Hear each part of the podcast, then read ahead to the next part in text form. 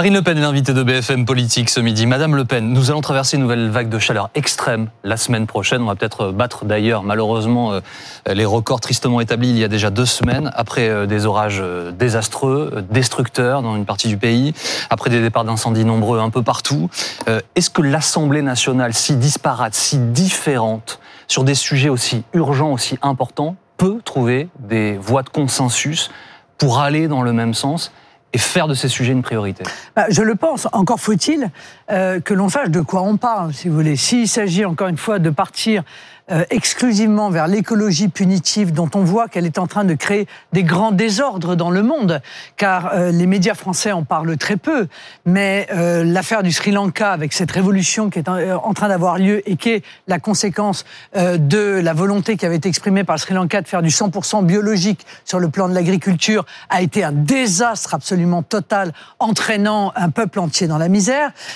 aux Pays-Bas, ce sont les mesures de lutte contre la production d'azote euh, qui mettent l'ensemble euh, des agriculteurs euh, sur les routes et qui créent des manifestations massives. C'est vrai en partie également en Italie, en Espagne. Donc, est-ce que on continue dans cette voie-là qui est, à mon avis, une voie qui est mauvaise, ou est-ce qu'on part sur une voie qui est celle de l'investissement technologique dans précisément des productions euh, de, notamment d'électricité, euh, ou euh, qui euh, respecteront euh, le climat. C'est ça la le véritable choix. Et c'est quoi l'écologie punitive selon ah, vous L'écologie punitive, ah bah, écoutez clairement, l'écologie punitive, c'est par exemple ce qui a généré la crise des gilets jaunes. C'est-à-dire, c'est l'augmentation du prix du carburant.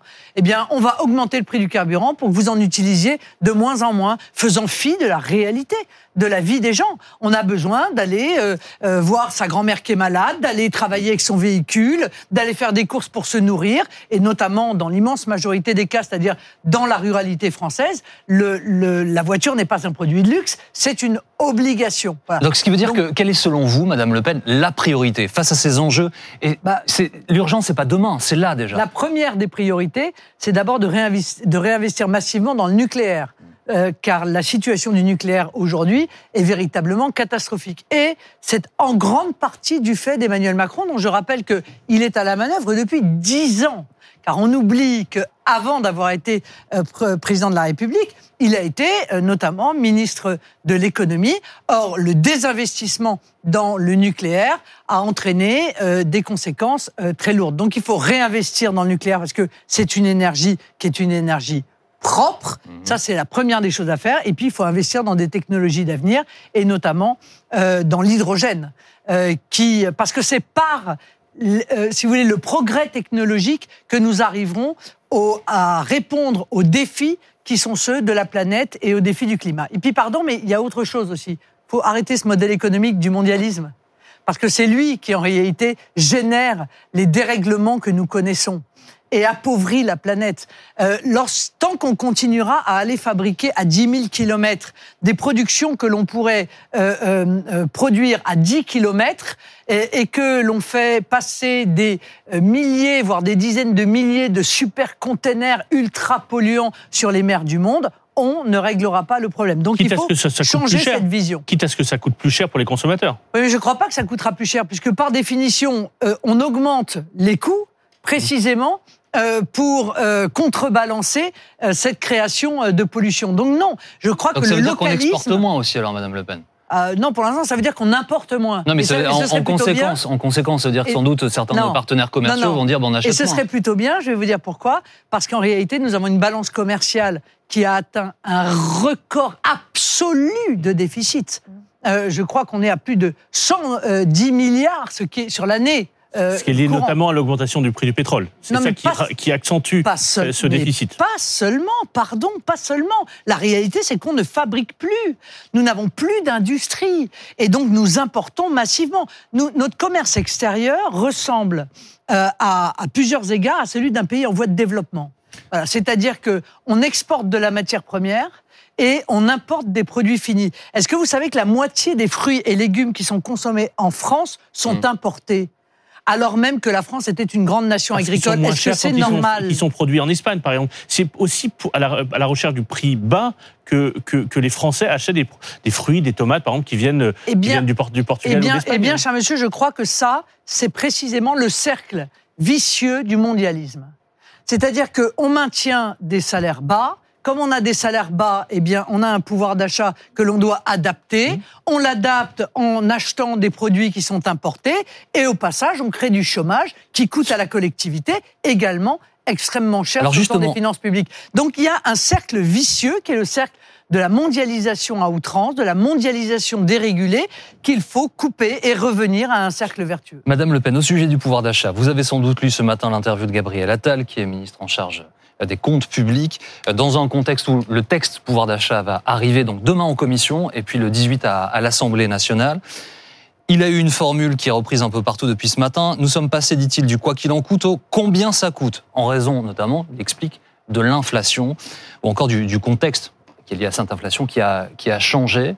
Vous partagez son, son, analyse. Le contexte a changé, du coup, il faut changer la manière de gérer les comptes publics? Non, euh, non mais ça, c'est Pardon, mais Monsieur Attal, il est ancien porte-parole du gouvernement. Il est là pour euh, habituer les, euh, les esprits euh, à ce que les mesures d'aide au pouvoir d'achat qui ont été celles du gouvernement s'arrêtent.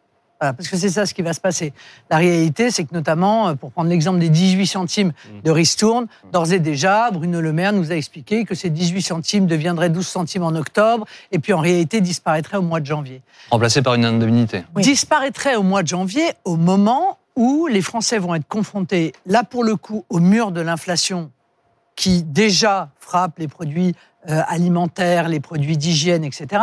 Mais surtout au moment où ils vont avoir besoin de faire des dépenses de gaz, des dépenses de fuel, des dépenses d'électricité supplémentaires, parce que l'hiver, c'est incroyable, mais c'est vrai, il fait froid. Voilà. Et donc, euh, euh, ça va être une véritable catastrophe. Donc, je crois que la méthode utilisée par le gouvernement est la mauvaise. C'est la raison. Euh, Madame Le Pen, la France aujourd'hui, 6,5% d'inflation, deuxième meilleur pays européen. Il n'y a que Malte qui fait mieux en, Europe. Chez tous nos voisins, elle est bien au-dessus de ce chiffre. Oui, d'accord, mais sauf que nous, nous avons, si vous voulez, nous faisons payer l'inflation en fait aux contribuables. Donc, ou alors aux, générations futures. Donc tout ça étant, étant en, en clair-obscur, vous voyez ce que je veux dire euh, Tout ce que nous payons, tout ce que le gouvernement paye aujourd'hui en, mesure de pouvoir d'achat, ce sont, euh, c'est euh, évidemment, ça a un coût qui est important, mais ça va être évidemment payé soit par les impôts de demain, soit par la dette. Justement, Or, la dette va devenir de plus en plus chère. Justement, pour rebondir exactement sur ce point-là, c'est aussi ce que dit Gabriel Attal en fixant deux lignes rouges qu'avait aussi fixé le président de la République. Ni impôt supplémentaire, ni dette. Et il évoque notamment le, la nécessité de revenir progressivement d'ici 2027 aux 3% de déficit. Est-ce que c'est un, cet objectif doit être évacué compte tenu de la situation internationale, compte tenu de l'urgence de l'inflation, ou est-ce qu'il faut, effectivement, comme vous venez de le dire, faire en sorte qu'on n'aggrave pas notre situation euh, budgétaire et qu'on n'accroisse pas, qu'on ne finance pas aujourd'hui des aides avec la dette euh, que paieront nos enfants, La vraie question, c'est d'abord, est-ce que ce gouvernement est crédible, est-ce que le président de la République est crédible pour nous parler d'assainissement des finances publiques quand il a fait 600 milliards d'euros de dettes supplémentaires en 5 ans. C'était beaucoup dû au Covid. Non, pas beaucoup dû au Covid. Moins de la moitié était dû au Covid. Non, mais d'accord, il faut, dire les choses clairement. Moins de la moitié était dû au Covid. La réalité, c'est qu'Emmanuel Macron, il a acheté son élection. Euh, à, par le quoi qu'il en coûte euh, dans les dernières euh, dans les derniers mois. Et, aujourd'hui, il dit bon, maintenant que je suis élu, les mm. enfants, on va recouper hein, les robinets. Vous avez été bien gentils euh, euh, et, vous vous êtes fait, euh, vous vous êtes fait avoir. Ce qu'il faut, c'est des mesures structurelles pour soutenir le pouvoir d'achat. Et les mesures structurelles, c'est, je l'avais annoncé, enfin je l'avais en tout cas proposé, je continuerai à le faire à l'Assemblée d'ailleurs, la TVA d'abord à 0% sur un produit, sur un panier de 100 produits de première nécessité d'alimentation et d'hygiène que l'on finance par euh, une taxe à 33% sur les rachats d'actions qui sont en réalité euh, euh, une manœuvre spéculative. Ça, c'est urgent, parce que ça, ça va permettre de rendre aux Français entre 15 et 30 euros par mois de pouvoir d'achat sur les éléments essentiels. Ça touche d'autant plus les classes moyennes que, vous le savez, la part de dépenses essentielles dans les classes modestes et les classes moyennes est, plus, importante que, évidemment, pour les classes privilégiées. Deuxièmement, et c'est une manière en fait de restaurer quand même euh, l'ordre économique et fiscal. Je crois qu'il faut trouver des sources de financement sur les super profits des entreprises qui font plus euh, de 100 millions de chiffre d'affaires. C'est un peu le modèle hongrois. Hein. La Hongrie a fait cela pour pouvoir financer justement le soutien du pouvoir d'achat. Il faut que nous le fassions aussi. Nous avons déposé d'ailleurs un amendement Mmh. euh, en commission des finances euh, sur euh, sur ce sur ce sujet. Vous avez vu que Gabriel Attal, en fait, il, il vous parle indirectement ce matin dans Le Parisien. Il est questionné au sujet des propositions visant à baisser la TVA sur les carburants. Vous vous dites, moi, je veux passer de 20 à 5,5. Oui. Gabriel Attal dit, dit ceux qui disent ça, donc vous, mentent. L'État ne s'engraisse pas sur le carburant avec cette TVA à 20 points. Bah, évidemment que oui. Enfin, la TVA, c'est un impôt proportionnel. Donc, si vous voulez, plus que vous vendez cher, plus la TVA vous rapporte. Oui, mais ça a rapporté moins que ce qu'ils ont dépensé, notamment pour cette mais aide de 10 d'accord. centimes. Non, mais d'accord. Donc, en fait, donc, ils se gavent et puis ils rendent une partie de ce qui. Ils rendent de davantage ce- que ce qu'ils ont perçu. non, ça n'est pas vrai. D'ailleurs, en l'occurrence, ça n'est pas vrai sur les, les 18 centimes. Donc, euh, eh bien, puisque c'est ça, il me donne raison. Alors, ne faisons pas n'importe quoi et baissons clairement la TVA de 20 à 5,5. C'est beaucoup plus simple. Et puis, je vais vous dire, il y a une différence quand même avec ce que fait le gouvernement. Ouais. C'est que moi, la baisse de la TVA de 20 à 5,5, c'est pas uniquement sur les carburants. C'est sur l'électricité, c'est sur le gaz et c'est sur le fuel. Parce que personne, il n'y a pas une ligne sur le fuel. Mais cet hiver, l'ensemble de nos compatriotes qui sont dans la ruralité et qui se chauffent au fuel, ils ne pourront plus payer leur fuel et remplir leur cuve. Nous allons donc avoir des Français qui ne pourront pas se chauffer. C'est une véritable catastrophe. Je vous rappelle que la baisse de la TVA que je propose sur une cuve de fuel de 2000 litres, c'est 350 euros d'économie. Euh, oui, il est absolument utile de mettre en œuvre des mesures qui sont des mesures pérennes, pas seulement conjoncturelles. Ah, on vous fait un petit chèque parce qu'on voit que c'est difficile. Non, structurellement. Et tout ça, vous le financez avec la, taxation des super Mais profits. ça coûte 14 milliards. Hmm. Ça, ça coûte, non, ça coûte 14 milliards. 14 milliards. C'est-à-dire, c'est moins que ce qu'a dépensé, encore une fois, le gouvernement euh, euh, en, en envoyant des chèques, souvent d'ailleurs en oubliant, dans les chèques qui sont adressés, les classes moyennes. Parce que euh, les classes moyennes, elles n'arrivent plus à faire face, personne n'en parle, personne n'y pense, et pourtant, c'est évidemment une partie importante de la population. Au-delà des mesures structurelles, dans le projet de loi pouvoir d'achat tel qu'il est imaginé par le gouvernement aujourd'hui, euh, Gabriel Attal donne des exemples ce matin. Il dit aller plus loin, notamment sur la défiscalisation des heures supplémentaires, élargir euh, le nombre de bénéficiaires potentiels de l'aide carburant. Est-ce que ça va dans le bon sens quand même, selon vous, même si peut-être... La défiscalisation des heures supplémentaires, oui. 100 fois oui. Moi, Vous le je- voterez je, je pense que c'est une vraie mesure Vous euh, de pouvoir d'achat pour les travailleurs. Oui, aucune difficulté. Mais euh, regardez la manière dont ils présentent les choses. Enfin, il faut essayer de regarder de manière objective. Bon. Ils, ils évoquent euh, la revalorisation des pensions de retraite, enfin l'indexation des Mmh. pensions de retraite sur l'inflation. Je crois qu'ils évoquent 3,5%, me semble-t-il. Euh, ou même 4%. Ben, c'est bien. Sauf que pendant 5 ans, les retraités, ils ont perdu 6%. Parce que précisément, les réindexations étaient soit euh, inexistantes, euh, soit insuffisantes. Bon. Lorsque ils Du évoquent... coup, c'est-à-dire que vous allez proposer quoi euh, sur ce point-là, vous? Ben, je, vais, euh, je vais proposer qu'on revienne, on rende aux retraités ce qu'on leur a pris de manière euh, indue. Parce que vous comprenez bien que les retraités, euh, ce sont des gens qui, dans l'immense majorité, ne peuvent pas avoir de revenus euh, euh, d'à côté. Si vous voulez, ils peuvent difficilement, pour beaucoup d'entre eux, se remettre à travailler, trouver un emploi. Donc, ils sont contraints dans la pension qui est la leur. Avoir Donc, leur le, situation est plus compliquée que celle des, des autres. avoir écarté le plafonnement des loyers, c'était une bonne euh, mesure, selon vous C'était une bonne idée? Je pense que le plafonnement des loyers, a un- en réalité, c'est a un effet pervers. On, on le voit bien, c'est que euh, l'effet, c'est que les petits propriétaires, parce qu'on on parle des propriétaires, on a l'impression de parler de gens qui sont extrêmement riches. Bien souvent, vous savez, les propriétaires sont des petits propriétaires, notamment des retraités qui ont ainsi un complément de revenus euh, à côté de leur retraite avec un bien qu'ils ont acquis tout au long euh, de leur vie de travail. Sauf que les propriétaires, aujourd'hui, ils voient tomber sur eux l'explosion euh, de la taxe foncière, euh, l'explosion de la taxe d'habitation sur les résidences euh, secondaires, notamment, et, et- et donc le risque, c'est de gripper totalement en fait le marché de Donc c'était bien de l'écarter. C'était bien d'écarter cette possibilité. Bah, je pense qu'en l'état, ça n'est pas, ce n'est pas la bonne solution. Mais est-ce qu'on est peut revenir un tout petit peu en amont, si je puis me permettre? Parce que c'est bien euh, d'envisager des mesures pour lutter contre l'inflation. Un, il faut qu'elles soient efficaces. Et deuxièmement, il ne faut pas être à l'origine de l'aggravation de l'inflation. Mm. Or, les mesures géopolitiques qui ont été prises par le gouvernement, le fait euh, d'annoncer euh, la suppression du recours au gaz ou au pétrole russe, qui fait que du coup maintenant, nous achetons en fait le pétrole à l'Inde qui elle-même a acheté le pétrole aux Russes. Donc il fallait euh, continuer de l'acheter aux Russes. Voilà. Oui, je pense que dans ce domaine, les sanctions étaient complètement euh, euh, inefficaces. Mais là, c'est pas une mesure économique. En fait, les sanctions ont enrichi la Russie, mais surtout, elles, elles sanctionnent plus les Français qu'elles ne sanctionnent la Russie. Donc, je pense que c'est une erreur majeure. Et donc, ce sont ils Dans sont précis- responsables en partie, dans si ce vous cas voulez, précis, la- des pénuries qui existent aujourd'hui, de la montée spectaculaire des prix qui touchent les Dans le cas du pétrole et du gaz russe, la source était moins Pardon. économique que diplomatique et Oui, très bien, sauf que diplomatiquement, on a sanctionné les Français. On sanctionne les Français. Donc, quand une sanction qui est prise contre un pays, non seulement ne sanctionne pas véritablement ce pays, mais sanctionne votre propre population, c'est qu'a priori, elle n'est pas une bonne sanction. Donc, je pense que c'est une erreur euh, euh, majeure, lourde, et lourde de, de conséquences pour l'avenir que d'avoir pris euh, cette, euh, cette. Juste avec Philippe, un mot sur l'esprit général Oui, de ces propositions. Pour, pour rebondir sur ce, que, sur ce que vous disiez, vous, vous rappeliez tout à l'heure que l'inflation touche davantage évidemment les plus modestes. Donc il y a un débat intéressant qui va se jouer à l'Assemblée dans les prochains jours.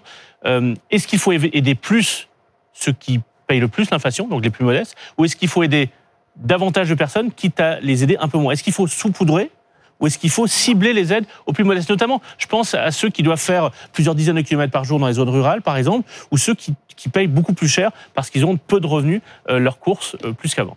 Typiquement, vous voyez là euh, le fonctionnement d'un gouvernement d'incapables. C'est-à-dire qu'on crée des usines à gaz. Alors, l'usine à gaz extraordinaire, c'est celle qu'a exprimé Monsieur le maire, là, où alors les trois premiers déciles vont toucher l'indemnité 200 carburant. euros, mais s'ils touchent Ouais. 1000 moins de 1850 euros par mois, Ouais. etc. Bon, Bah, ça, la davantage, ça TVA, davantage les plus oui, modestes. mais hein. regardez, baisser la TVA de 20 à 5,5. Ouais. Par définition, ça avantage les plus modestes. Pourquoi? Parce que, encore une fois, la baisse de. euh, parce que le poids que représentent ces dépenses contraintes dans leur budget est beaucoup plus important que, il- euh, que le poids que cela représente pour des classes euh, qui sont euh, privilégiées ou des classes moyennes supérieures. Vous voyez, donc, c'est pas la peine de faire des usines à gaz qui vont, faire euh, euh, qui vont noyer notre administration. Typiquement, alors la mesure, je l'ai dit d'ailleurs à la, à- la Première ministre, la mesure des gros rouleurs. Mais expliquez-moi comment est-ce qu'on va mettre en fonctionnement cela. C'est-à-dire que ceux qui font plus de 12 000 kilomètres par an pour le travail, ils vont avoir droit à une aide. Oui, mais Donc il faut déterminer qui, euh, euh, vérifier, euh, vérifier que c'est bien pour le travail, vérifier que Ça c'est bien 12 000 Ça kilomètres existe par déjà an. dans la justification des Non, frais est-ce pour les Est-ce entreprises. que vous vous rendez compte de l'usine à gaz qu'on est en train est-ce que- est-ce que- alors que la baisse de la TVA de 20 à 5,5, eh bien, ça bénéficie à tout le monde, aux gros rouleurs, aux classes moyennes, euh, à l'ensemble des Français. y compris ceux qui ont un gros 4x4 de luxe et qui partent en vacances et qui, euh, au fond, euh, euh, payent moins ou en tout cas sentent moins l'effet de l'inflation sur les prix du carburant dans leur budget. Mais l'important, c'est Est-ce qu'il y a besoin de dépenser des- de l'argent public pour eux l'important, c'est que ceux qui sentent le plus l'inflation voient justement cette TVA baisser. Et c'est Donc, exactement plutôt tout le ce monde qui- que les plus modestes. Mais parce que c'est beaucoup plus simple, c'est beaucoup plus juste. Et encore une fois, il y a quelque chose dont on ne parle pas. Parce qu'on parle beaucoup des particuliers. Évidemment, bien entendu, c'est notre principale Mhm. préoccupation. Mais nous avons, nous, une autre préoccupation sur les entreprises. Or, les entreprises aujourd'hui subissent la hausse des prix de l'électricité, du gaz et du pétrole, et pour une très grande partie d'entre elles, n'ont pas de bouclier. Et beaucoup sont en train de fermer les portes. C'est donc une véritable catastrophe. Madame Donc, Le Pen, il faut au sujet des en amont. entreprises, en au je- sujet de l'énergie, pardonnez-moi, Juste- le, euh, Ah bah. Madame Borne, Madame Borne annonce donc au cours de son discours. Ben, vous voyez, euh, au cours de son discours de politique générale, annonce donc la nationalisation euh, d'EDF. Je précise pour nos téléspectateurs que l'État détenait déjà plus de 80% hein, de, de l'entreprise française. Est-ce que c'est une bonne nouvelle? Non, mais c'est c'est une idée euh, totalement euh, inutile. Pourquoi? Pourquoi? Parce que EDF euh, appartient déjà à 84% à l'État. Je pense même qu'avec les agences d'État, ça doit être 93%. D'ailleurs, c'est si vrai que c'est l'État qui nomme le PDG. Donc quel est de l'objectif? Quel Ça est veut donc l'objectif bien- alors selon Ça vous, veut donc Le bien dire que l'État déjà détermine les politiques qui sont celles mises en œuvre par EDF. Donc à quoi sert-il d'avoir 100% La souveraineté. C'est un Non. enjeu de souveraineté. Pas du tout. Pas du tout, puisqu'on dirige l'entreprise. Pas du tout. C'est pas un enjeu de souveraineté. Non, mais c'est-à-dire que quand on va devoir faire des investissements, des choix structurants pour les prochaines décennies, euh, Mais on les des- fait. À 83%, vous faites ce que vous voulez dans une entreprise. C'est vous qui décidez. Il y a zéro discussion là-dessus. Non. La réalité, c'est que derrière cette volonté de nationalisation de l'entreprise, qui d'ailleurs a été faite dans des conditions, pardon Monsieur Courbet, mais vous le savez bien, vous êtes un peu un expert, totalement stupide, parce que on dit on va racheter, on va faire des rachats de titres. Mm. C'est pas une nationalisation en fait, ce sont des rachats de titres et on l'annonce. Donc évidemment les titres ils augmentent, donc ça va nous coûter une fortune pour aucun Ils- ils bénéfice avaient- en matière de Ils avaient beaucoup, ils avaient beaucoup de chuté à telle enseigne que, que l'État prévoit même une indemnisation c'est pour mieux. les Alors- petits porteurs. C'est sûr. Alors autant les faire augmenter euh, quand c'est nous qui allons les payer. Bien sûr, c'est c'est cohérent comme euh, bon, c'est pas cohérent. Mais la réalité, c'est qu'ils veulent 100%. Pourquoi? Parce qu'ils veulent démanteler EDF. Il, y a, vous le savez, un projet qui s'appelle le projet Hercule. Qui a officiellement été abandonné. Oui, officiellement abandonné. Je mets ma main à couper que tout ça va revenir d'ici quelques mois. L'objectif, c'est de découper EDF. On conserverait, on laisserait à l'État, comme d'habitude d'ailleurs, le nucléaire, c'est-à-dire les investissements extrêmement lourds qu'il y a à faire. Le réseau, en fait. Voilà. Et puis, on privatiserait les énergies renouvelables qui, quelle que soit la situation, euh, sont évidemment une manne pour les futurs intérêts privés qui euh, les rachèteraient. Est-ce que vous condamnez, et je m'opposerai, et nous nous opposerons bien entendu à cela. Est-ce que vous ça, condamnez, c'est est-ce une que vous, perte cond- de vous- souveraineté. vous- vous condamnez les objectifs a priori, donc, et non pas la méthode, c'est-à-dire euh, nationaliser complètement, EDF, pourquoi tout. pas Mais Tout. tu- non, non, tout. Donc tout. vous, vous, vous, vous laisseriez une partie de l'entreprise au, au secteur privé Mais il n'y a aucune difficulté à ça. Il n'y a aucun problème à ça. Ça ne nous pose aucun problème de souveraineté. En revanche, moi, ce que j'aimerais bien, c'est qu'on demande, on va le faire d'ailleurs, peut-être pas une commission d'enquête, quoique, mais au moins une mission d'information sur EDF. Parce qu'on a quand même perdu un quart de notre production en 20 ans. Donc, qu'est-ce qui se passe? Le parc nucléaire est, est- est ancien. C'est aussi pour ça qu'il non, doit, il ça doit n'est pas vrai. Ça n'est pas vrai.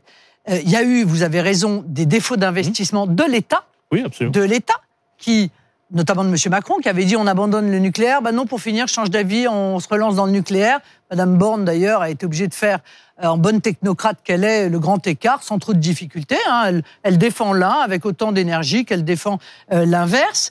Mais je crois que les députés étant, euh, de par la Constitution, là pour contrôler le- le- l'action gouvernementale, on veut la vérité sur ce qui est en train de se passer à EDF. Qui Parce que EDF est en train d'être pillé. Or, il y a eu un précédent, c'est Areva. Tout le monde a fait mine de regarder ailleurs. Il ne faut pas regarder ailleurs. Il faut savoir ce qui se passe à EDF. D'autant plus que, M. Corbet, on a oublié de dire aux Français, en pleine campagne présidentielle, qu'on a déjà remis 3 milliards dans EDF. Ah oui, tout ça est passé complètement euh, Alors, sous les EDF radars. on va, on va marquer une pause là. Eh bien, euh, avant de, Madame Le Pen. avant de redonner des milliards à EDF, à EDF peut-être faut-il savoir qu'est-ce qui se passe dans cette entreprise qui nous appartient tous. La suite de BFM Politique en direct sur BFM TV. Marine Le Pen est notre invitée. À tout de suite.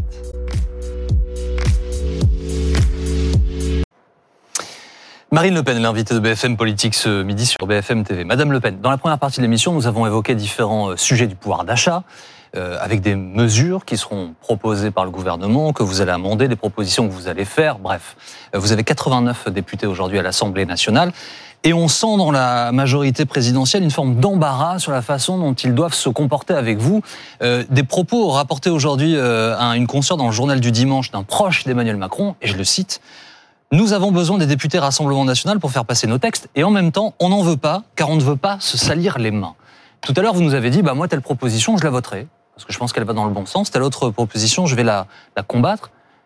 Comment est-ce que vous analysez leur embarras décrit par ce proche d'Emmanuel Macron? Ils savent pas comment se comporter. Moi, je leur suggère une chose, c'est la lecture de la Constitution française. Vous voyez? Parce que ça, c'est un- une sorte d'une forme de, règle du jeu qui s'impose à nous tous et, qui est plutôt extrêmement bien rédigée, à la différence des textes qu'ils nous soumettent. Euh, voilà, la Constitution française. Parce que dans la Constitution française, il y a le principe de la démocratie.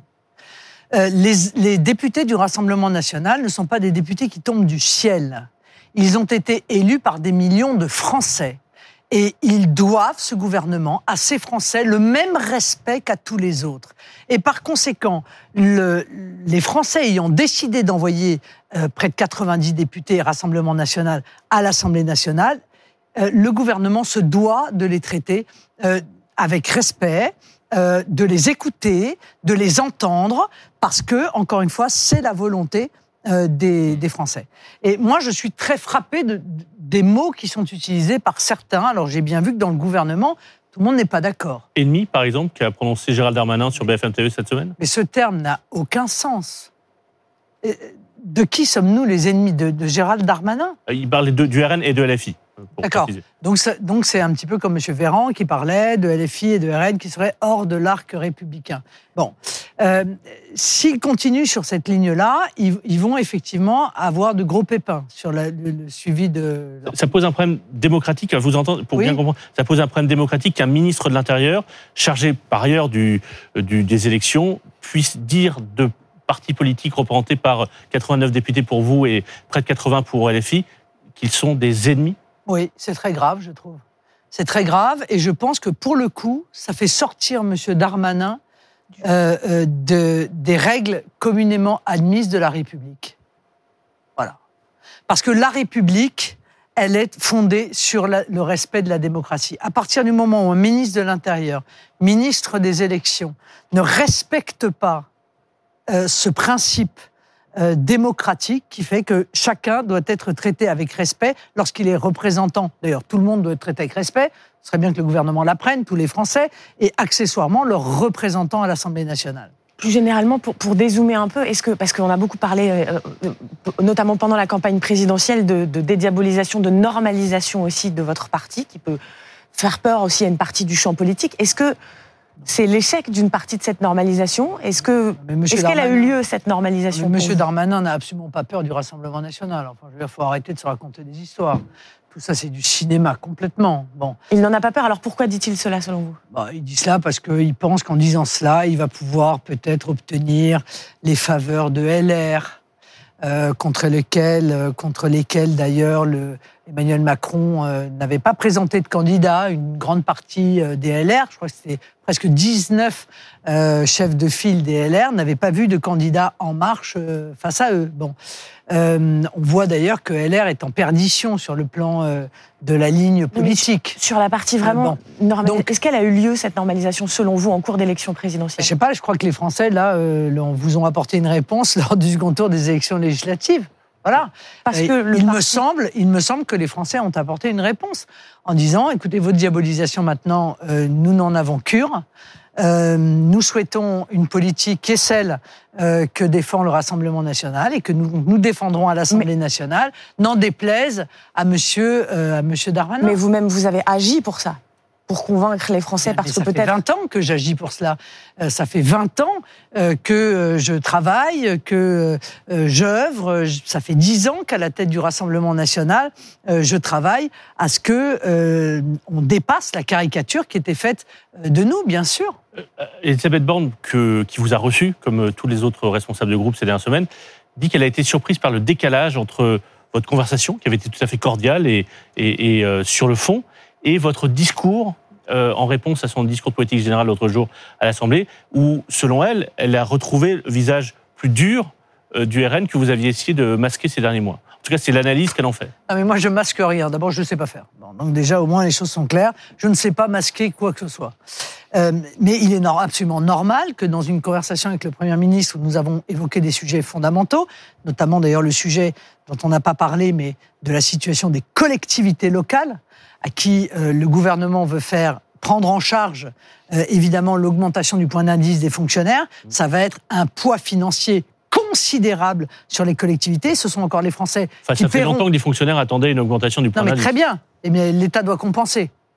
Bah, parce quand que c'est des sinon- fonctionnaires territoriaux. Non, et alors L'État doit compenser. Parce que c'est l'État qui décide et c'est les collectivités qui payent pour le coup. Et ce sont les Français qui vont être victimes de cela. sur les collectivités Parce que ce qui sont les engagent. Français, ce sont les Français qui vont voir dans leur ville moins d'offres de sportives, moins d'offres associatives, moins d'offres culturelles, etc. Ça va être ça la conséquence. Donc moi, je souhaite, et nous déposerons un amendement en ce sens euh, à l'Assemblée, que l'État s'engage à compenser l'augmentation Et que vous a dit Euh, Madame Borne quand vous euh, l'avez ce- alerté ce sur ce sujet? Est-ce qu'elle a été réceptive? Euh, la preuve, enfin, je, je- veux vous, pouvoir vous dire que oui, puisque dans le même temps, le gouvernement vient d'annoncer qu'il renonçait à demander un effort supplémentaire qui était de 10 milliards aux collectivités. Donc il y avait en même temps, elles devaient prendre en charge euh, le dégel du point d'indice et en même temps elles avaient 10 milliards euh, de restrictions euh, financières. Donc j'espère que euh, c'est la conséquence euh, de cette discussion. À ce propos, est-ce que vous avez Je des, veux le croire. Est-ce que vous pensez que vous allez pouvoir établir des rapports de confiance, de discussion, de confiance en tout cas avec la Première ministre, ou comme vous l'avez dit, son maintien à Matignon est une provocation. Non, mais le fait que ce soit une provocation ne change rien. Je veux dire, moi, à partir du moment où elle est Premier ministre, moi, je travaille à l'amélioration de la vie quotidienne des Français et à l'amélioration de la situation euh, euh, de notre pays en matière euh, de souveraineté et de et, et de richesse. C'est cela que je souhaite faire. Bon, donc je le ferai avec la, la première ministre. Mais je lui ai dit très clairement aussi, et je l'ai dit dans mon discours, nous serons constructifs. Si des choses vont dans le bon sens, nous les voterons.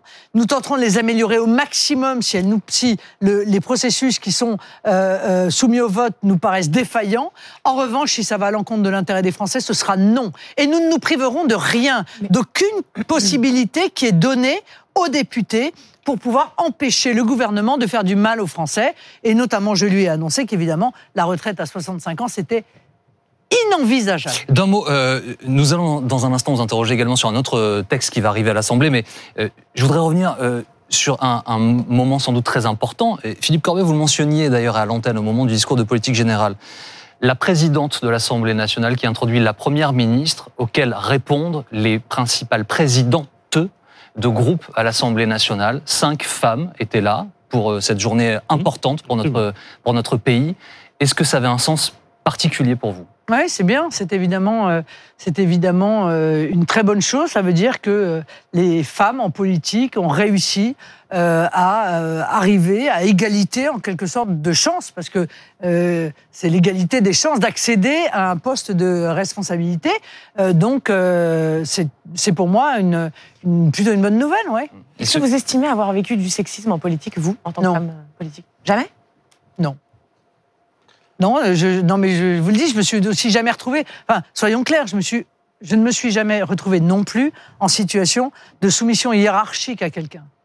C'est souvent là que s'expriment, euh, honnêtement, les, euh, que démarrent les difficultés euh, pour beaucoup de femmes. C'est quand elles sont en situation euh, hiérarchiquement inférieure, avec des gens au-dessus qui profitent de leur situation euh, pour euh, les maltraiter ou pour ne pas leur donner euh, la place auquel elles ont, au- auquel elles ont légitimement droit. Ça ne m'est pas arrivé, mais c'est pas pour ça que je suis pas sensible à ce sujet. Vous disiez il y a quelques instants que vous, vous aviez une approche constructive. Un des exemples qu'on va pouvoir euh, tester à la rentrée, c'est une loi sécurité que prépare euh, Gérald Damanin. C'est d'une certaine manière pour transposer dans la loi le- les conclusions du Beauvau de la sécurité, des moyens supplémentaires pour la police, auxquels il va rajouter des éléments sur l'immigration, donc pour notamment faciliter l'expulsion de délinquants étrangers. Est-ce que vous pourriez voter ou vous abstenir pour cette loi pour lui permettre de passer à l'Assemblée nationale, puisque euh, le gouvernement n'a pas de majorité absolue Alors je le dis très clairement à Monsieur Darmanin, s'il veut expulser les étrangers euh, coupables euh, de crimes et de délits dans notre pays, c'est oui, 100 fois oui. On signera des deux mains. On va même améliorer son texte, à mon avis, pour lui permettre d'être plus efficace, d'être plus performant. Aucune difficulté, c'est dans notre projet depuis des années. Vous- non, non pas, pas seulement vous abstenir, Voilà. mais même le voter, ce texte. Ah, mais si, Ce serait le premier texte si que vous voteriez. véritablement ça ne se limite pas, parce que de ce que j'ai lu, si vous voulez, ça se limite à pouvoir expulser les gens qui ont commis des cas graves, donc je suppose que ce sont uniquement des gens qui ont commis des crimes, euh, uniquement en faisant sauter la condition euh, de euh, euh, la- leur présence sur le territoire. Ouais. Mais de toute façon, c'est mieux que rien. Mais il faut plus, il faut beaucoup plus. Et même si ça n'est pas autant que vous le souhaiteriez, Oui, bien vous sûr. pourriez le voter. Ah, mais de toute façon, à chaque fois qu'on peut cranter vers quelque chose qui est positif, on crantera vers quelque Donc chose qui est positif. C'est vraiment la différence qu'il y a, si vous voulez, entre nous et, et- et la NUPES. Vraiment une différence fondamentale. La NUPES, en réalité, ne défend pas l'intérêt des Français. En fait, pour eux, c'est secondaire. Ce qu'ils veulent, c'est euh, euh, faire sauter la, la- la République, les institutions. D'où, d'ailleurs, cette motion de censure qu'ils déposent, ce qui est une première dans la Ve République, avant même le discours de politique générale. Bon, ça n'est jamais arrivé, évidemment, euh, car la motion de censure, elle est là pour sanctionner la politique d'un gouvernement. En même temps, la NUPES s'en cache pas. Ils veulent la fin de la cinquième et euh, une nouvelle République. Oui, d'accord. Alors, très bien, il ne s'en cache pas, et je suis heureuse que vous le, euh, que vous le rappeliez, c'est que ça n'est pas seulement ce, que, ce, à quoi nous avons assisté, n'est pas seulement, euh, si vous voulez, l'expression euh, d'une sorte de bouffonnerie systématique. Il y a derrière un agenda idéologique. hein. Euh, ce sont les héritiers de gens qui sont des opposants, en réalité, à la forme de nos Donc ces- institutions. ces élus-là sont des bouffons, ce Et donc- ce que vous dites à l'instant. Non, je dis les bouffonneries Vous savez, l'organisation de faux mariages entre Marine Le Pen, Emmanuel Macron le jour euh, de la déclaration de politique générale du Premier ministre, c'est une bouffonnerie. Voilà, je le dis faire- clairement. vous dites qu'ils veulent et, faire et la honnêtement, je me mets à la place de leurs électeurs. Et moi, je ne me sentirais pas euh, dignement représenté par des députés qui se livrent à, à de telles bouffonneries. Mais derrière, il y a un agenda idéologique qui est de faire, de détruire nos institutions et évidemment Et euh, de fait d'ajouter du chaos et de la Et confusion. quel est l'objet après actuelle. Si je suis votre raisonnement, s'ils veulent faire sauter la République, pour reprendre votre expression, quel est l'objectif après ça? Ah bah, L'objectif, c'est toujours le même, c'est réussir à faire en sorte que le pouvoir arrive entre les mains de M. Mélenchon, car il ne pense qu'à ça matin, midi et soir. Voilà, Euh, il l'a expliqué pendant les présidentielles, pendant les législatives. Dieu merci, ça n'arrivera pas. Et quand on voit la manière dont ils gèrent en interne d'ailleurs leur mouvement, heureusement qu'ils n'ont pas la capacité dire quoi C'est pas un démocrate selon vous, Jean de Jean- manière toxique pour l'ensemble des dire que c'est pas un démocrate La façon dont ils gèrent leur mouvement, c'est-à-dire Bah, C'est-à-dire que euh, euh, moi, quand j'ai vu la manière dont ils gèrent, quand ils- dont ils ont géré l'affaire Tahabouaf, je m'inquiète énormément parce que euh, ils se sont comportés comme de véritables manipulateurs. En réalité, Euh, des manipulateurs euh, qui ont une vision de la justice qui est extrêmement euh, contestable, puisqu'ils sont pour la justice privée. Ils considèrent que le le qu'ils comité- règlent leurs problèmes en interne et, et que la justice n'a pas euh, à intervenir Eux sans expliquent qu'ils ont respecter créé la une commission, Madame Le Pen. Eux expliquent qu'ils ont créé une commission pour recueillir la parole des femmes. Ah oui, c'est pour seulement. faciliter la parole des femmes. Mais, mais pas la, la parole des gens qui mettent en accusation. Mais supposons Sauf qu'il y a qu'un malheur, monsieur, c'est qu'ils ont menti. Et Madame Clémentine Autain, en l'occurrence, euh, a, a menti de manière très grave. Parce que non seulement elle a menti aux Français en disant que Tahabouaf euh, s'était retiré de la candidature, non pas parce qu'il était accusé euh, de violences sexuelles à l'égard de femmes, mais parce qu'il était victime de racisme. Donc c'était faux. Et elle a donc menti aux vrai Français. par ailleurs. Elle a lui-même donc dit menti. que, en dehors de Elle cette a donc menti était aussi aux Français. Et en plus, elle a menti en accusant euh, euh, ses adversaires politiques, ce qui, euh, vous l'admettrez quand même, euh, est en même temps, euh, je crois, euh, illégal et immoral. Con- Concrètement, si euh, un militant ou une militante chez vous disait tel député du RN m'a agressé sexuellement, est-ce que vous lui conseilleriez d'aller déposer plainte ou est-ce que vous voudriez aussi en interne prendre des conséquences, tirer les conséquences de ce type de, de, de, de, de témoignage? C'est aussi ce qu'essaie de faire la France Insoumise, ne pas prendre le temps de la justice, attendre que la justice euh, euh, mène un procès, ce qui peut être très long, mais aussi de prendre des décisions rapidement. Mais, Comment mais- feriez-vous mais pardon, Monsieur Corbet, mais que, que, que la France insoumise dise à, à un candidat il existe des accusations Oui. qui sont contre toi. Nous ne souhaitons pas que ces accusations euh, euh, euh, restent sans conséquence et nous considérons qu'il s'agit pour nous d'un préjudice d'image que d'investir un candidat sur lequel pèse ce type d'accusation. Donc nous te retirons l'investiture et nous te laissons le soin de te défendre des, euh, des saisines euh, judiciaires qui vont être euh, menées contre toi aucune difficulté. Mais privée sauf que aussi. là, en réalité, ils, ils mentent. Ils disent non, ça n'est pas parce qu'il y avait ces accusations qu'il s'est euh, retiré euh, de, de sa candidature, c'est parce qu'il était victime de racisme. Tout ça était faux. Pour Voilà, revenir- Ce sont des manipulateurs, des menteurs, et moi, je suis pour que les gens aillent devant la justice. Je le dis et je le redis, lorsque des femmes, et je leur dis à elles d'ailleurs, lorsque vous êtes victime d'agressions sexuelles, euh, euh, de, euh, de harcèlement sexuel, allez voir la justice.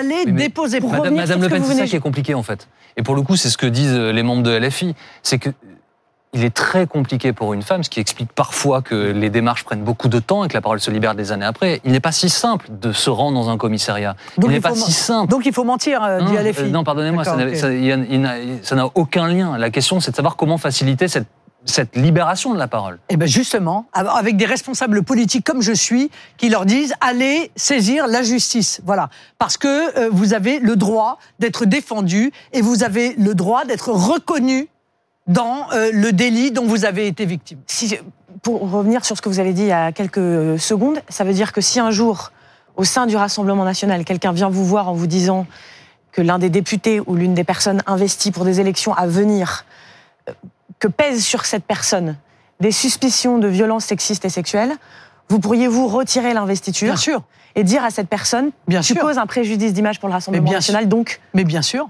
mais évidemment.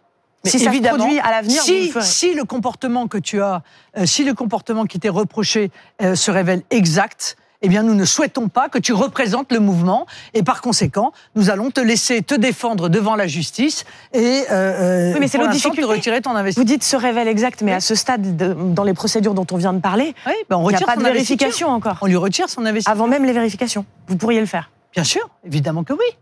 Mais j'irai pas dire que c'est parce que euh, euh, le pauvre est accusé de racisme et que c'est pour ça qu'il s'en va. Voilà. Parce que ça, c'est un mensonge et c'est honteux. Madame Le Pen, dans le siège, la décision de la Cour euh, suprême américaine de- d'abroger le droit fédéral à l'avortement, il y a eu une forme d'émotion qui s'est emparée d'une partie de la classe politique française qui demande la constitutionnalisation de ce droit en France.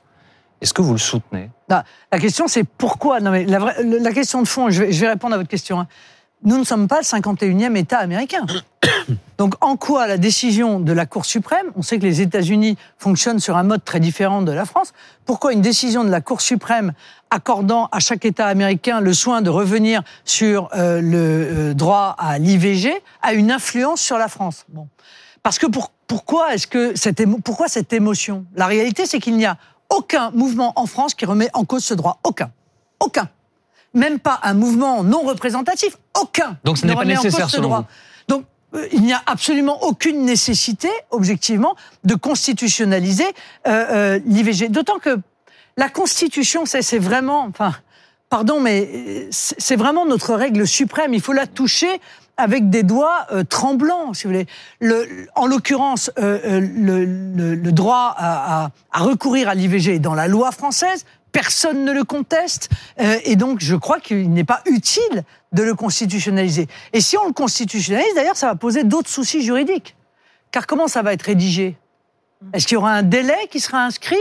Parce que s'il n'y a pas de délai qui est inscrit, ça veut dire quoi? Ça veut dire que euh, ce serait jusqu'à la fin, possiblement, euh, de la grossesse, ce qui évidemment pour nous est absolument inenvisageable. Donc, euh, vous voyez, je veux dire, j'ai l'impression qu'on instrumentalise un petit peu ce type de sujet, euh, euh, cette émotion. On l'instrumentalise et il faut pas instrumentaliser ça. C'est pas bien, d'autant que euh, il y a des vraies urgences là aujourd'hui, des, des choses auxquelles il faut qu'on apporte des réponses. Et une des raisons pour lesquelles nous, euh, c'est pas la seule, mais une des euh, raisons pour lesquelles nous avons, euh, nous sommes éloignés de cette motion de censure présentée par la France Insoumise, c'est que le texte sur le pouvoir d'achat, si la motion de censure était votée, eh bien, n'aurait pas pu être votée avant au Et moins. Pardonnez-moi, juste, je, je reviens là-dessus un instant, parce que je recevais l'autre jour euh, celle qui, à l'époque, était la plus jeune signataire du manifeste des 343, qui, avant euh, la publication, l'adoption de la loi Veil, se sont battus, ont admis publiquement, ce qui était un crime à l'époque, avoir eu recours à l'avortement. Et au sujet de cette volonté de certaines de, et de certains de constitutionnaliser ce droit,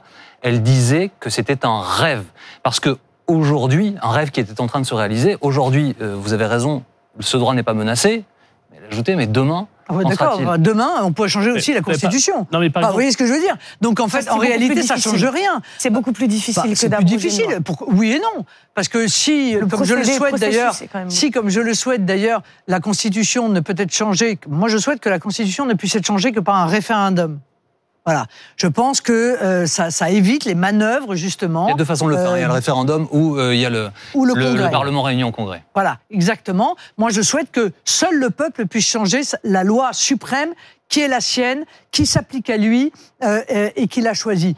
Euh, donc, si la loi est changée de la même manière, la Constitution peut être changée. Mais comme personne ne le souhaite. Vous voyez, à un moment donné, quand il n'y a vous- pas de danger, on a déjà assez de dangers qui pèsent sur nous. Ne nous en créons pas, franchement. Euh, Il y a des murs entiers d'inflation, de pénurie, euh, de, de- il y a une insécurité qui explose, euh, il y a des frontières qui sont poreuses, il y a une situation géopolitique dans le monde qui est très précaire. C'est le moins qu'on puisse dire. Ne nous créons pas des inquiétudes là où il n'y a pas de raison d'en avoir. Vous, Voilà. vous dites personne ne le souhaite, mais les insoumis ou les gens de la majorité qui voudraient constituer Oui, à mettre dire. dans la. Constitution, pointent notamment le fait que certains députés RN ont eu dans le passé, dans le passé, des positions contre l'IVG et citent par exemple la députée Laure Lavalette, qui est l'une de, qui était l'une de votre porte-parole lors de la présidentielle, qui en 2014 a signé un texte qui demandait de soutenir les candidats s'engageant, je cite, à abroger à terme le droit à l'avortement. Vous Est-ce voyez que tous a- les députés vous voyez sont qu'elle sur a la même évolué. position que vous? Est-ce que tout, donc elle a évolué? Mais bien sûr que oui, sinon Donc, elle ne serait pas. d'accord. Elle a évolué. Maintenant, vous savez, une le problème de l'IVG, le problème de l'IVG, je veux dire, c'est c'est pour ça que ce sont des sujets de société qui, à mon avis, d'ailleurs, doivent être tranchés par la société.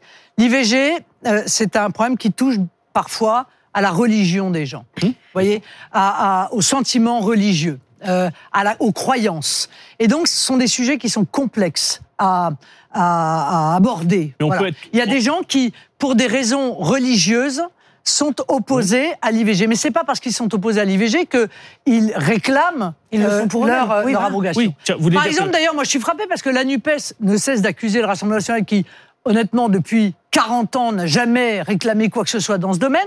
En revanche, les islamistes... dans les qui- années 80, Non, votre mais d'accord, père mais en revanche, les islamistes que soutiennent la NUPES, là, vous savez, l'islamo, les islamo-gauchistes, là, les islamistes, eux, ils sont fondamentalement opposés à l'avortement. Mais ça, personne n'en parle jamais. Alors, vous voyez, s'il y a un seul danger de remettre en cause l'avortement, euh, le- le- le- l'accès à, à l'IVG dans notre pays, eh bien, ce- ça, ça passera par les fondamentalistes Pour- pour islamistes, ça passera pas, croyez-le bien, par le Rassemblement préciser, national. votre père dans les années 80 et les années 90 avait des propos plus ambigus que ceux que vous avez aujourd'hui et depuis longtemps sur l'avortement. dites-moi, les LR aussi Enfin, écoutez, Enfin, franchement, ne remettez pas mais en cause le principe de la loi Veil. Non, mais pardon, mais enfin, évidemment, en de- entre 1974, en 1974, il y avait énormément de gens qui étaient opposés à, à l'IVG. Et puis, les choses ont évolué. Aujourd'hui, il n'y a plus personne. Est-ce qu'il faut qu'on s'en plaigne? Non. Et On ne peut que s'en réjouir et se dire qu'il n'y a pas de danger aujourd'hui, sauf à ce que certains euh, euh, euh, islamistes cherchent à nous imposer la charia. Madame Le Pen, un mot sur le- la pandémie Covid. Ah, Oui, euh, la pandémie repart. Est-ce qu'il faut imposer des nouvelles mesures sanitaires? Non, selon non, non, vous et Stop, stop. La situation dans les urgences est déjà très compliquée dans les La situation dans les urgences est compliquée, ça n'est pas le fait du Covid, c'est le fait de l'effondrement aggravant s'il y a des gens de qui viennent l'effondrement des services d'urgence qui est la conséquence de mauvaises décisions politiques. sur le Covid. Est-ce qu'il faut des nouvelles mesures? Non, il ne- non. Arrêtons avec cela. Euh, on a imposé des passes sanitaires aux Français. Euh, euh, ça a été une atteinte lourde à, à leur, à leur liberté euh, et à leur organisation, à l'organisation de leur vie privée. Arrêtons avec ces mesures. Elles sont inefficaces. Donc on laisse courir le virus? Eh, Mais elles sont inefficaces. Ils courent déjà. Enfin, pardon, ils vous demandent pas l'autorisation. Non, non, mais Le pass avez-vous d'autres propositions sinon? Le pass et le pass sanitaire. Est-ce qu'on peut ne rien faire? Et notamment le pass vaccinal, a permis à des gens vaccinés qui avaient le Covid d'aller contaminer d'autres personnes qui ne l'avaient pas. Voilà, ça ne fonctionne pas. Est-ce qu'on laisse courir? On ne fait Et on rien ne laisse pas courir. On s'attache, comme nous le demandons depuis des mois, aux personnes fragiles. Voilà, c'est-à-dire des gens qui ont des pathologies, des gens qui sont âgés, des gens euh, dont le système immunitaire est affaibli. Eh bien, on s'attache particulièrement à leur offrir une surveillance, un contrôle, une vaccination, euh, euh, plus que les autres. Ça doit rester pour les autres du domaine de la liberté. Moi, encore une fois, je suis vacciné, donc j'ai aucun problème avec ça. Mais arrêtons avec les passes, les couvre-feux euh, et autres limitations des libertés individuelles des Français. Euh, Madame Le Pen, les Russes gagnent du terrain dans le Donbass, à l'est de l'Ukraine. Les civils sont évacués vers l'ouest. Il y a eu une nouvelle frappe russe sur un bâtiment civil aujourd'hui avec euh, euh, 15 morts, au moins 5 blessés. Le président du Sénat, M. Larcher, était à Kiev. Il est en train de, rentrer. Il a re- rencontré Volodymyr Zelensky. Le président ukrainien lui a dit que seule la parité militaire permettrait à l'Ukraine de reprendre ce que la Russie a pris sur son territoire. Faut-il aider l'Ukraine à atteindre cette parité militaire? Pardon, mais le président ukrainien dit cela, il a dit exactement l'inverse il n'y a pas plus d'un mois. Exactement l'inverse. Il a dit il n'y a pas plus d'un mois, la seule solution est diplomatique. Si aujourd'hui l'Ukraine euh, euh, pense que la solution est militaire, Pour reprendre ce que la Russie a pris sur son territoire. je crois qu'il se trompe. Car je, je pense Vous que pensez pas que par un la diplomatie, géo- Vladimir Poutine laissera le non, mais Donbass pas un seul, pas un seul spécialiste militaire viendra vous dire que l'Ukraine peut gagner la guerre contre la Enfin, Russie. S'il négocie là maintenant, Voilà. s'il va à la table de négociation maintenant alors qu'il a perdu du territoire, il arrive en position de faiblesse et d'extrême faiblesse. Oui, mais euh, encore une fois, on en parle comme ça de ces euh, combats militaires. Il y a des civils qui meurent derrière tout ça. Donc, si c'est pour arriver en réalité à une solution diplomatique auquel on aurait pu arriver euh, aujourd'hui ou euh, il y a deux mois ou ou il y a trois mois, Donc, il faut je suis acter pas que le- sûr. Il faut acter que, que- le Donbass est contrôlé par la non, Russie. je suis, non, il faut acter que la solution est diplomatique. Voilà.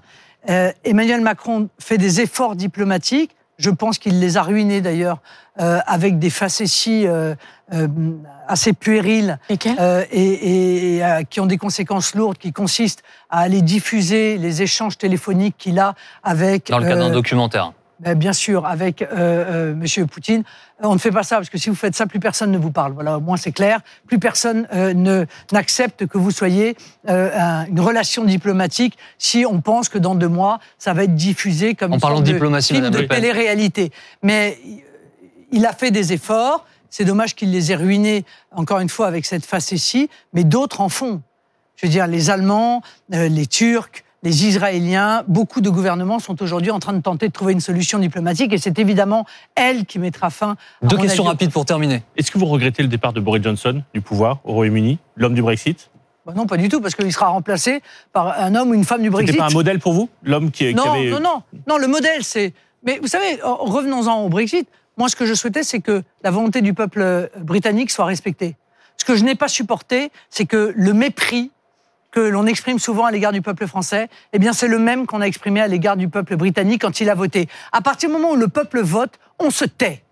Et on respecte. Voilà, c'est tout. Il n'y a pas d'autre discussion. Et il s'avère que le Brexit, honnêtement, a bien amélioré la situation économique du pays. Vous le savez bien. conteste beaucoup Et donc Le aujourd'hui, le peuple- personne ne réclame d'ailleurs, Mm. euh, quasiment en, en Grande-Bretagne, euh, de revenir Mm. euh, à l'Union européenne. Donc, euh, Monsieur Johnson sera remplacé par une autre Madame Le personne Pen. qui est défenseur du Brexit. Voilà. Le peuple du Rassemblement national va se prononcer euh, bientôt. Votre succession euh, va se jouer. Euh, Jordan Bardella, Louis Alliot sont candidats, à votre connaissance? À la... Oui, oui, euh, oui. Enfin, à ma connaissance, euh, Jordan Bardella, c'est sûr. Louis Alliot, je crois, devra euh, annoncer sa décision lors du Conseil national du Rassemblement national qui se déroulera le 23 juillet, euh, qui sera le lancement des opérations d'organisation. Vous allez soutenir quelqu'un, madame, ou pas?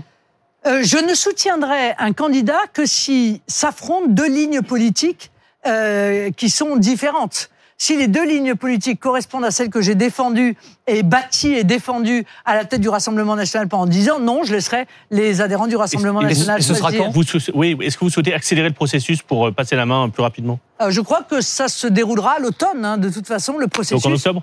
Le processus, plus, c'est vrai que plus il est rapide, mieux c'est. Merci beaucoup. Merci Madame Le Pen d'avoir C'est été moi qui vous remercie. aujourd'hui dans BFM Politique. Merci Anne, Philippe,